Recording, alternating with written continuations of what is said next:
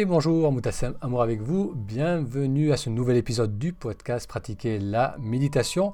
Aujourd'hui, j'ai le plaisir d'accueillir Mathieu Vénis du blog penser et agir.fr, qui est un blog de développement personnel.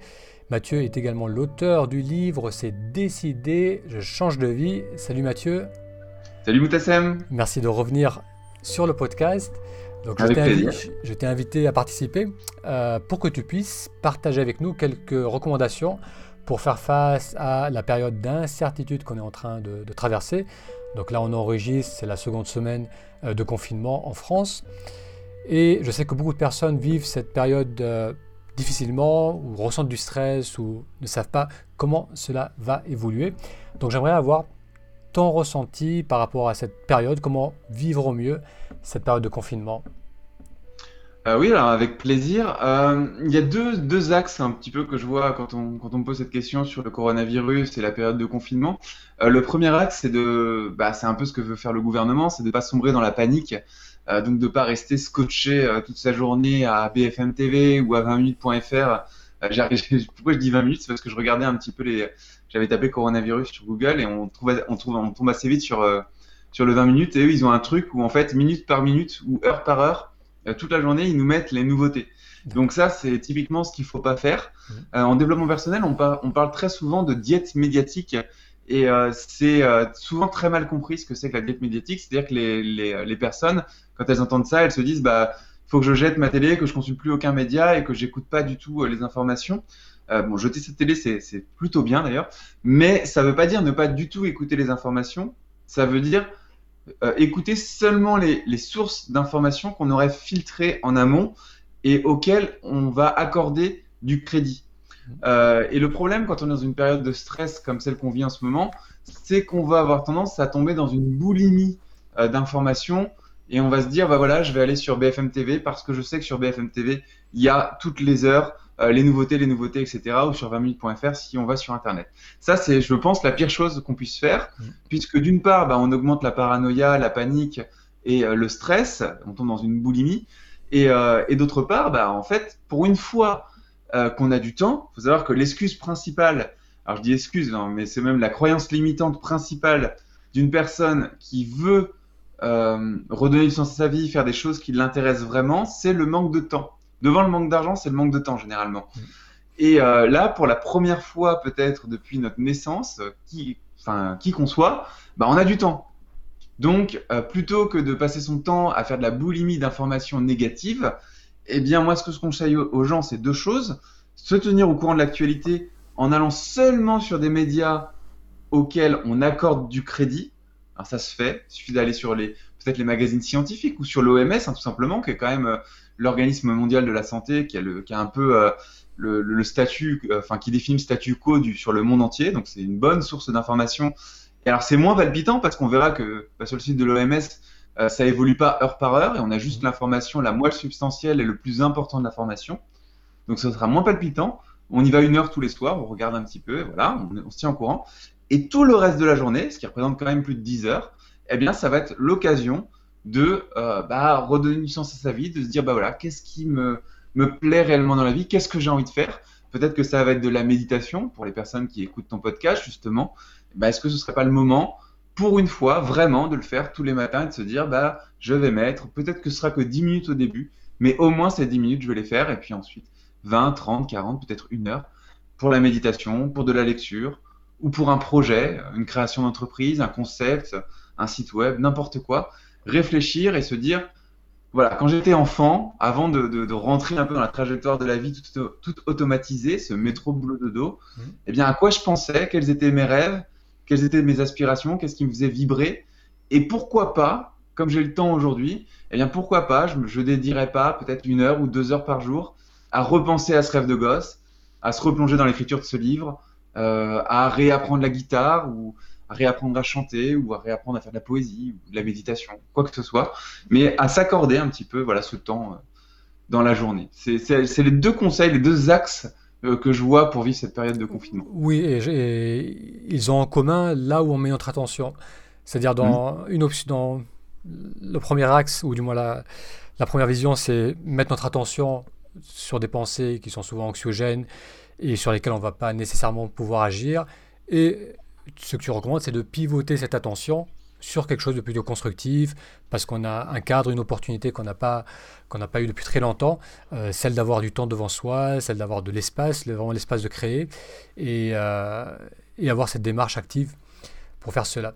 Et je te rejoins par rapport aux informations, c'est vrai qu'on euh, n'a pas besoin de passer autant de temps devant. Moi, je me rappelle d'une époque où j'avais pas de télé. C'était une époque aussi avant, que l'Internet se développe et qui nous donne accès à, toutes les informations. Et ne serait-ce que en entendant à gauche, à droite ou un petit peu la radio, on peut, on a suffisamment d'informations. On a, en réalité, on a besoin de très peu d'informations pour pouvoir faire des choix au jour le jour. Donc ça devient plus une distraction, plus des émotions qu'on ressent. Donc on a besoin de, se mettre devant, mais c'est pas pas une nécessité. Et ça, peut même être euh, contre-productif et nourrir le stress. Il y a, un axe euh, intéressant sur, euh, sur ces aspects, euh, focaliser son, temps, qu'est-ce qu'on va faire de son temps, focaliser son attention sur telle ou telle chose, que j'ai appris avec l'énéagramme. Tu connais un peu l'énéagramme ou pas trop? C'est celui, c'est on tire des, comment t'appelles ça, les, des énéagrammes justement qui te donnent une lecture de ta de la configuration dans laquelle tu te trouves, c'est ça? Bah, en Ou fait, autre euh, tu as, neuf profils, on va dire, euh, neuf traits de caractère dominants qui vont être le perfectionnisme, le compétiteur, le leader, etc. Et tu vas avoir, en, bah, alors, en, en suivant un peu, en, en cherchant ton énéagramme, tu vas avoir des poids dans chacun de ces, euh, de ces, euh, de ces profils, de ces traits de caractère. et c'est, ça, ça a à voir avec le yiking ou c'est autre chose? Alors, je connais pas le, ce que tu viens de dire. D'accord. Ça, je, donc, je sais pas. Du coup, je sais pas. Mais c'est un, c'est- donc l'énéagramme, je crois que ça a plus de 5000 ans. C'est c'est très, très D'accord, je pense que assez similaire à ça, d'accord. Alors peut-être, ouais. Et euh, donc ce qui est intéressant pour revenir à ça, c'est que dans ces neuf euh, types de profils, tu as un profil qui s'appelle euh, l'épicurien, Mm. euh, qui est euh, justement bah, comment euh, jouir du moment présent, comment voir la beauté en chaque chose, en chaque seconde, pouvoir s'émerveiller devant, je sais pas, une pomme et la goûter, s'émerveiller devant le goût, etc. Donc le, le vrai épicurisme au sens grec, hein, et pas euh, tous les, euh, les, euh, les dérives qu'on en a fait parce qu'on pense que les épicuriens sont que des personnes qui vont coucher à droite à gauche et qui euh, font n'importe quoi et qui boivent de l'alcool. Ça, c'est la dérive de l'épicurisme. Mais ce qui est intéressant, euh, du coup, en énéagramme sur le profil épicurien, c'est qu'il y a les, les voies d'intégration, les voies de désintégration, et t'as des, sur ces niveaux, tu as les profils sains, euh, moyens et malsains, tu vois. Et on dit que, donc là, du coup, toutes les personnes qui écoutent ce podcast, en ce moment, pendant cette période de confinement, elles ont plein de temps. Mhm. Et euh, donc, c'est un peu, il faut travailler un peu ce, ce trait qu'on a tous d'épicurisme. Et euh, quand l'épicurisme est en niveau malsain, alors malsain, ça veut dire qu'il n'est pas aligné complètement et donc du coup, il il n'arrive pas à jouir du moment présent, eh bien, il tombe dans ce qui s'appelle la boulimie. Et justement, la boulimie, c'est un peu ça. C'est comment est-ce que je vais m'occuper l'esprit, donc en regardant BFM TV, toutes les infos, tout ce qu'on disait avant. Et il y a aussi un trait de caractère commun chez les personnes qui sont dans cet état-là, c'est euh, la folie du ménage. C'est-à-dire qu'ils vont faire le ménage tous les jours chez eux, dans tous les sens. Ah, mais là, c'est pas encore assez propre, etc. Donc, comment, euh, par boulimie, occuper au maximum son temps euh, pour le passer, alors qu'avant, on se plaignait tout le temps de pas avoir de temps. Et l'opposé, justement, donc quand l'épicurien est dans son profil sain, on parle de raffinement. C'est là où je trouve que c'est intéressant, c'est de se dire, voilà, sur l'activité que je suis en train de faire, que ce soit regarder la formation, comment est-ce que je vais le faire avec raffinement, c'est-à-dire aller chercher euh, la source d'information la plus pure et la plus euh, qui va m'apporter le plus d'informations et de bien-être, sans tomber dans la panique, mais en restant réaliste. Et euh, de la même manière, eh bien, quand je vais faire le ménage, bah, le faire de façon le plus normale possible, en y prenant du plaisir. Quand je vais manger pareil, quand je vais faire de la méditation pareil, etc. Donc c'est un peu basculer sur tous les, euh, les activités de sa journée de la case boulimie vers la case raffinement. C'est là où je vois un petit peu ce lien avec l'énéagramme et je trouvais euh, du coup assez intéressant pour rebondir sur ce que tu avais dit. D'accord. Et est-ce que ça, ça reflète aussi le fait de d'être cette notion de raffinement, d'être davantage attentif à soi, autant au niveau du- des ressentis du corps, euh, de ce qui nous attire, de ce qu'on a envie de, de faire ou de partager, à l'opposé, d'être plutôt à l'extérieur de soi, à, se distraire, notamment à travers l'action comme le ménage, ou regarder la télé, ou, être sur Internet. Donc dans, une dynamique on est à l'extérieur de soi, on, évite justement de revenir vers soi. Et donc d'où cette, euh, cette, euh, ce risque d'excès. Et euh, lorsqu'on revient vers soi, ben, tiens, on se dit effectivement, euh, je, sens mon corps et quand on se, on se reconnecte à, notre sensualité, on a peut-être envie aussi de, nourrir ce qui va nous faire du bien, peut-être prendre le temps de, cuisiner un bon repas, de prendre du plaisir à manger, nourrir cet, aspect de nous.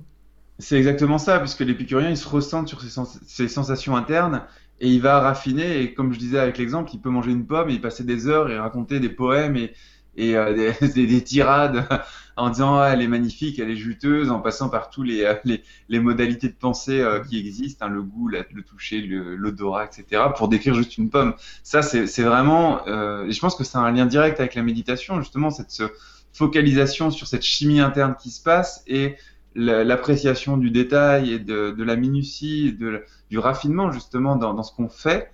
Si les personnes travaillent ça, ça ne veut pas dire qu'on doit euh, manger une pomme en s'extasiant, mmh. mais ça veut dire que déjà, si on, on, on peut aussi s'observer dans sa journée et se dire, euh, là, ce que je suis en train de faire en ce moment, je sais pas si on est en train de faire du ménage, si on est sur Netflix ou si on est en train de s'empiffrer avec des chips parce qu'on n'a rien d'autre à faire, mmh. se regarder un petit peu à l'extérieur, histoire de d'enlever un peu la, ce qui serait la, de la culpabilité Mm. plutôt que de se culpabiliser, se regarder de l'extérieur et de se dire bah, qu'est-ce que je me dirais euh, si j'étais une autre personne. C'est un peu ce qu'on voit aussi en, analyse transactionnelle. Tu vois, tu as mm. l'enfant qui va manger des chips ou jouer aux jeux vidéo, regarder Netflix, et puis tu aurais la part de soi-même qui serait la part adulte, qui viendrait voir l'enfant et qui dirait euh, est-ce que c'est vraiment bon pour toi? Est-ce que ça a du sens ce que tu fais là? Ou est-ce que toutes les heures et les heures, enfin les dizaines d'heures, c'est incroyable. Moi, je, je, je, vois ça comme une chance phénoménale. Je veux dire, pour mm. toutes les personnes qui sont cloîtrées chez elles, il y a deux façons de le vivre. Hein. Soit on rentre en dépression parce qu'on est en isolement social, mm. soit on arrive à se reconnecter à son essence et à donner du sens du coup à soi et à, à, utiliser tout ce temps qu'on nous donne gratuitement. Alors on peut rentrer dans des débats de chômage, de machin, de crise économique, mais euh, quoi qu'on en dise, bah, on a du temps, on est vivant, on a de la nourriture et on, on peut le, le, le, mettre à profit vraiment pour des choses qui ont du sens pour nous, qu'on a oubliées. C'est euh, euh, hyper important ça, je pense. Il faut, faut prendre cet événement avec gratitude. Un peu ce qu'on dit en développement personnel, il y a un cadeau caché euh, derrière tout événement. Et là, le cadeau caché, il est super simple à voir. On a du temps pour la première fois. Je parle pour les gens qui n'ont en général pas de temps. Oui. Oui, je te rejoins tout à fait sur ça. Et tu disais aussi que c'est peut-être l'opportunité de travailler sur un, sur des projets qui nous tiennent à cœur, peut-être refaire le point sur sa vie. Donc si une personne, j'ai eu quelques, quelques retours dans, dans ce sens, elle, me dit, j'aimerais passer du temps à euh, préparer l'après-crise ou même plus loin dans le futur, mais je ne sais pas comment ça va évoluer. Donc ils se sentent paralysés par cette incapacité de voir le futur, par cette incapacité de voir comment ça va se passer cette sortie de crise. Donc comment selon toi peut-on malgré le fait de ne pas savoir, parce que c'est vrai qu'on ne sait pas comment ça va évoluer, peut-on quand même travailler sur des projets ou sur la, mise en place de projets qui vont se déployer dans les, dans les semaines, les mois et les années qui viennent? Ben, En fait, cette question, c'est une croyance limitante de n'importe quel entrepreneur qui est euh, je crée ma boîte et euh, j'ai peur de me lancer parce que je ne sais pas comment le monde va évoluer. Et en fait, là, le fait qu'il y ait une crise, euh, que ce soit le coronavirus ou, ou autre, mais une crise sanitaire, ça donne une excuse de plus aux personnes qui, de base, ne passent pas à l'action il faut vraiment comprendre que soit dans le futur, c'est-à-dire que soit même dans un mois, c'est pas le, c'est pas la même personne que soit aujourd'hui. C'est, euh, on peut changer énormément en un mois si tous les jours on met des actions en place. Et la personne qu'on va devenir dans un mois sera pas la même qu'aujourd'hui. La personne qu'on sera dans un mois, elle aura pas la même réaction émotionnelle et du coup qui entraînera des comportements. Ces comportements seront pas les mêmes qu'aujourd'hui. Donc essayer de prévoir l'après-crise, c'est une hérésie. C'est une mauvaise question c'est euh, en PNL, on dit qu'on va focaliser sur le problème. Et si on focalise sur le problème, on sait que le cerveau comprend pas la négation. Donc même si on formule ça euh, positivement, euh, comment gérer l'après-crise Dans l'après-crise, de toute façon, il y a crise, donc on se focalise sur la crise. Et toutes les solutions qu'on va trouver, de toute façon, seront des mauvaises solutions puisqu'on se focalise sur le problème. C'est pas ça. en fait, c'est pas une bonne question. Les personnes, enfin, je euh, la question que tu poses est très bonne. Je dis que les personnes qui se posent cette question se posent pas la bonne question. La question que les personnes doivent se poser, c'est pareil que pour n'importe quel entrepreneur ou n'importe quelle personne qui doute face à l'avenir, c'est de se recentrer sur soi. Qu'est-ce que je veux faire? Et en faisant ce qu'on fait, on met en place des actions qui vont changer la chimie interne du corps, qui vont changer les comportements sur la durée. Et ça peut aller vraiment très très vite. En une semaine, deux semaines, un mois, on n'est plus du tout la même personne. Euh, quand on n'est pas en crise sanitaire, on va pas côtoyer les mêmes personnes, on va évoluer différemment. Et c'est comme ça en développement personnel qu'on crée sa vie. On dit que nos pensées créent la réalité. En fait, c'est les émotions à l'intérieur de notre corps qui changent nos comportements et qui forcément bah, vont changer la réalité puisqu'on va pas mettre en place les mêmes actions. Mmh. Donc se dire comment ça va se passer en sortie de crise, c'est une mauvaise question. Se dire qu'est-ce que je veux faire d'important pour moi et qu'est-ce que je peux faire aujourd'hui pour tendre petit à petit vers ce chemin qui est important pour moi et pour changer petit à petit la trajectoire de ma vie, faire ce décalage de 1 mm à un instant T qui va euh, dans 10 ans, 20 ans, 30 ans être un décalage gigantesque parce que j'aurais tout le temps fait cette petite action au quotidien, ça c'est la vraie question. Donc il faut agir comme si demain n'existait pas. Il y a une citation, je ne sais plus qui c'est, qui dit euh, apprenez comme si vous viviez toujours, mais euh, vivez comme si vous mourriez demain. Il y a un truc à peu près comme ça, une situation de Confucius sans doute ou quelqu'un comme ça. Alors je ne sais plus exactement Confucius ou Sénèque, enfin un philosophe de, de cet ordre-là, qui dit voilà, quand vous apprenez quelque chose, faites-le comme si vous alliez vivre toute votre vie, mmh. mais quand vous agissiez, quand vous agissez, pardon, agissez comme si vous allez mourir demain. Et c'est exactement ça. En fait, faut pas se, faut pas se, se c'est pareil, hein, enfin pour nous, pour nos, on est entrepreneurs sur Internet, euh, on lance des, conférences, on lance des trucs. Toi, tu as ta conférence en ligne, moi j'ai la mienne aussi. On a tous nos projets et à aucun moment, enfin, bien sûr que moi ça m'a effleuré l'esprit. Je me suis dit, mais est-ce que les gens vont moins acheter ou plus acheter dans cette période de confinement? Euh, Qu'est-ce qui va se passer? Mais en fait, c'est se poser la mauvaise question. Et après, on se, on se ressent, on se dit, bah, c'est quoi qui est bon pour moi ou c'est quoi qui est bon pour mon business maintenant? Mmh. Dans notre cas, on en avait discuté un peu avant en, off, bah, c'était de lancer les conférences et, et finalement, bah, on la lance et on regarde, tu vois. Et là, on se dit, oh, bah, en fonction de la réalité, maintenant, je sais que bah, c'est le bon moment, c'est pas le bon moment, ou c'est un peu moins bon, c'est un peu meilleur, ou j'en sais rien. Mais d'imaginer comme ça et de retarder le passage à l'action, c'est juste que euh, c'est une forme de procrastination, de justification de la procrastination ou de stratégie de l'échec, comme on dit en développement personnel. On trouve tout un tas de croyances limitantes à l'extérieur qu'on ne peut pas contrôler. Et on se dit, comme je ne peux pas les contrôler, eh ben, euh, j'agis pas et on procrastine. Donc euh, voilà, c'est pas les bonnes questions. Faites ce que vous, ce qui est bon pour vous et faites-le au quotidien sans vous poser de questions sur l'avenir. Très bien. Est-ce que toi, tu as changé quelque chose par rapport à ton quotidien? Déjà, tu travaillais euh, principalement chez, de chez toi. Est-ce que ça t'a permis, du moins, qu'est-ce que toi, ça t'a apporté de positif cette, cette période particulière? Bah, moi, honnêtement, vraiment honnêtement, pour l'instant, ça change pas grand-chose à ma vie parce que, comme tu le dis, je suis un, enfin, je suis un peu un ermite d'entrepreneur. Mmh. Euh, je suis pas le gars le plus dans le profil social, moi, non plus. Donc, j'ai pas trop besoin de contact avec les autres. Ça veut pas dire que je suis asocial, mais c'est pas le truc qui me fait le, qui me manque le plus. Donc, euh, ça change pas grand-chose. Honnêtement, ça change pas grand-chose. La seule chose que ça change dans ma vie, c'est euh, le fait que je vais plus euh, dans ma salle de sport. Mmh. Et c'est vrai que j'ai du mal à me mettre au sport chez moi. J'ai, il y a dans ces trucs-là, tu sais, dans, il y a l'importance du contexte. Et c'est vrai que, bah, comme toute habitude chez un être humain, on le ritualise. Mmh. Donc, on a, on met, tu sais, bah, pour la musculation, par exemple, moi, je prépare mes petits shakers de protéines, je mets mes affaires de sport dans un sac, je sors de chez moi, je vais à ma salle de sport, je rentre dans la salle, il y a une odeur particulière, une atmosphère particulière, une lumière particulière, des personnes autour.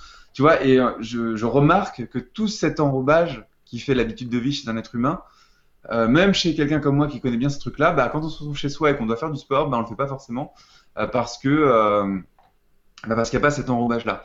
Et donc la difficulté pour moi, si on regarde un peu le côté difficulté, c'est de recréer une habitude, donc refaire un, enrobage, un contexte pour, pour le sport justement. Euh, après, en bénéfique, euh, ce que ça fait chez moi, ça change pas grand-chose parce que euh, je suis déjà vachement câblé à, à agir sur les priorités. Mmh. Si les personnes connaissent, si les personnes qui écoutent ce podcast connaissent la matrice d'Eisenhower, c'est compliqué à, à épeler. Eisenhower, ça doit être E-I-S-E-N H-O-W-R, quelque chose comme ça, Eisenhower. C'est un Allemand, je crois, ou un Autrichien, euh, où on, met ses actions sur les choses qui sont importantes et non urgentes. Mm. C'est bon, faudra, faut regarder un article un peu là-dessus.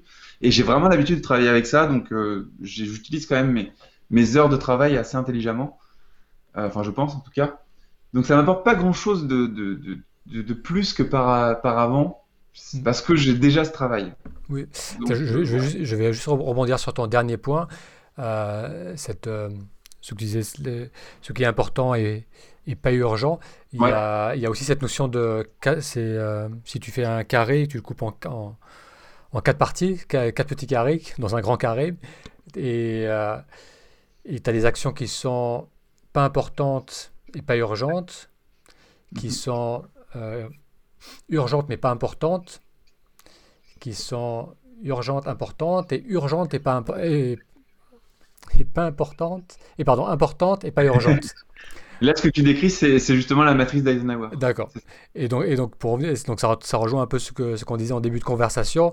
On a tendance à passer beaucoup de temps sur la, gestion de crise, c'est-à-dire à, agir au jour le jour et à vraiment à répondre à ce qui se passe autour de nous sans nécessairement avoir de, de une approche avec euh, certaines priorités qui, qui sont identifiées, qui vont nous permettre de travailler sur nos valeurs, sur, sur ce qui est important pour nous.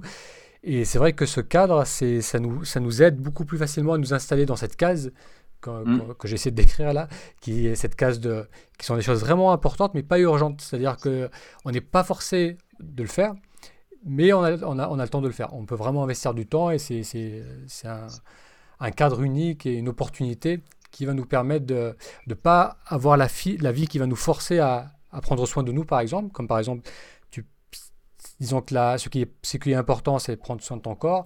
Tu t'écoutes pas, euh, tu manifestes un problème de santé. Euh, c'est la, maladie qui te crée une urgence pour agir. Mais souvent, c'est trop mm. tard, tu mets du temps à récupérer et, euh, et tu passes par des mois de douleur ou peut-être tu peux plus faire de sport, donc ça a des conséquences. Alors qu'idéalement, tu aurais dû déjà passer du temps à faire du sport, à t'étirer, à manger sainement. Donc c'est pas urgent, mais c'est important. Donc, vraiment, ça, c'est, la vie de tous les jours, ça, ça nous pousse dans les, toutes les autres cases. Et là, c'est la première fois où on se retrouve dans ce cadre où on peut vraiment se dire, allez, j'ai le temps, c'est pas urgent. Qu'est-ce qui est important pour moi aujourd'hui? Et euh, dans cette matrice d'Eisenhower, justement, quand c'est euh, urgent et pas important, donc typiquement tout ce qui est source de notification ou d'actualité, etc., euh, on vit en réaction. Et alors que quand on est dans la case important et non urgent, on vit en proaction. C'est-à-dire, on est maître de notre temps et de notre vie. Et euh, la leçon un peu de cette matrice-là, c'est que quand on est en proaction, dans le important et non urgent, on va limiter euh, de façon logique tout ce qui va être euh, important et non urgent. là, je parle plus dans un projet, c'est-à-dire que si on anticipe les choses, qu'on fait les choses à l'avance, typiquement construire son réseau ou définir son projet, écrire un livre, des choses comme ça, eh bien, à plus long terme, toutes les actions qui vont être importantes et urgentes et non importantes vont diminuer. Donc en plus, c'est des vases communicants, ces quatre cases. Et euh, vraiment se centrer sur ce qui est euh, important et non urgent, ça simplifie absolument tout. Et puis ça va aussi égrener tout ce qui est euh, la case d'échec qui est non important et non urgent. Ça, c'est typiquement les séries Netflix, les, trucs, voilà. Qui... Bon, ça veut pas dire qu'il faut jamais regarder. Ça veut dire que sur son temps de travail, ça, ça, sert à rien. Quoi. Je, souris parce que je me suis dit, je, je mettrai, j'injecterai dans la vidéo les quatre cases, comme ça les gens ils verront visuellement. Oh là là, ah, euh, attends. Ah, mais c'est à l'envers peut-être? Déléguer, faire, éliminer, planifier. Et c'est au-dessus, en fait, c'est écrit, mais on ah le voit pas très bien. On le voit pas très bien, d'accord. Ah, on le voit pas très bien, il faut le remettre. En fait, c'est les actions qui, euh, quand c'est urgent et non important, faut déléguer. Quand c'est urgent et important, faut faire, ce qu'on disait. Non urgent et non important, ça faut éliminer. Et non urgent et important, faut planifier. Mm, mm. voilà. Mm, d'accord. Matrice d'Eisenhower. C'est un truc qui est assez, euh, assez compliqué à comprendre de, quand on le lit la première fois, je trouve, mais qui est très très puissant après au quotidien. Oui, surtout si on réfléchit, à, on réfléchit à, sa journée ou à sa semaine, on peut commencer vraiment à voir les actions, les actions qu'on fait, où est-ce que, dans quelle case elles vont, elles vont et c'est là où on se rend compte qu'on passe peut-être trop de temps à, être en, réaction ou, à passer du temps à faire des choses qui ne sont pas, pas vraiment importantes. Et, euh, est-ce que tu aimerais ajouter quelque chose par rapport à une dernière pensée pour, euh, voilà, pour cette, euh, cette période qui risque de, de s'allonger dans le temps Déjà, je pense qu'on a abordé quelques points essentiels qui, est de se focaliser sur le, sur le constructif, sur ce qui va nourrir plutôt que sur ce qui va nous stresser et, pas vraiment nous aider. Est-ce que tu aimerais ajouter autre chose, Mathieu? Ben, Très simplement, quand on, on, écoute ce genre de podcast, on se dit, euh, par exemple, la personne qui veut écrire un livre, elle se dit, ah, demain, ça y est, je me lance et je vais pendant 10 heures euh, toute la journée écrire. Euh, en fait, c'est pas la bonne solution. Moi, je conseille aux gens vraiment de, de, de se dire, voilà, à la suite de, de ce podcast, j'ai envie que ce soit utile. Donc, euh, dès aujourd'hui, je vais passer 10 minutes, tout simplement, à réfléchir sur, euh, bah, sur ce que, ce que j'ai appris de ce podcast, si ça m'a apporté quelque chose. Et après cette réflexion de 10 minutes, on peut carrément lancer un chrono. Je vais placer une action super simple euh, pour appliquer ce que j'aurais compris de ma réflexion. Vraiment commencer petit, quoi. Pas chercher à mettre 5 heures d'action dans la journée ou autre chose.